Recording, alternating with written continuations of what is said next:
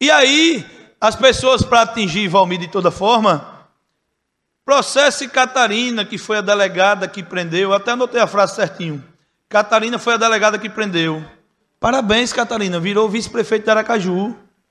É um prêmio, é? Parabéns. É assim, é? Porque está aí um projeto que está no Congresso que eu tenho defendido. É a quarentena. A quarentena para qualquer pessoa que faça parte do Poder Judiciário, do Ministério Público, respeitar. Porque é muito fácil você ser premiado por qualquer tipo de operação. É muito fácil.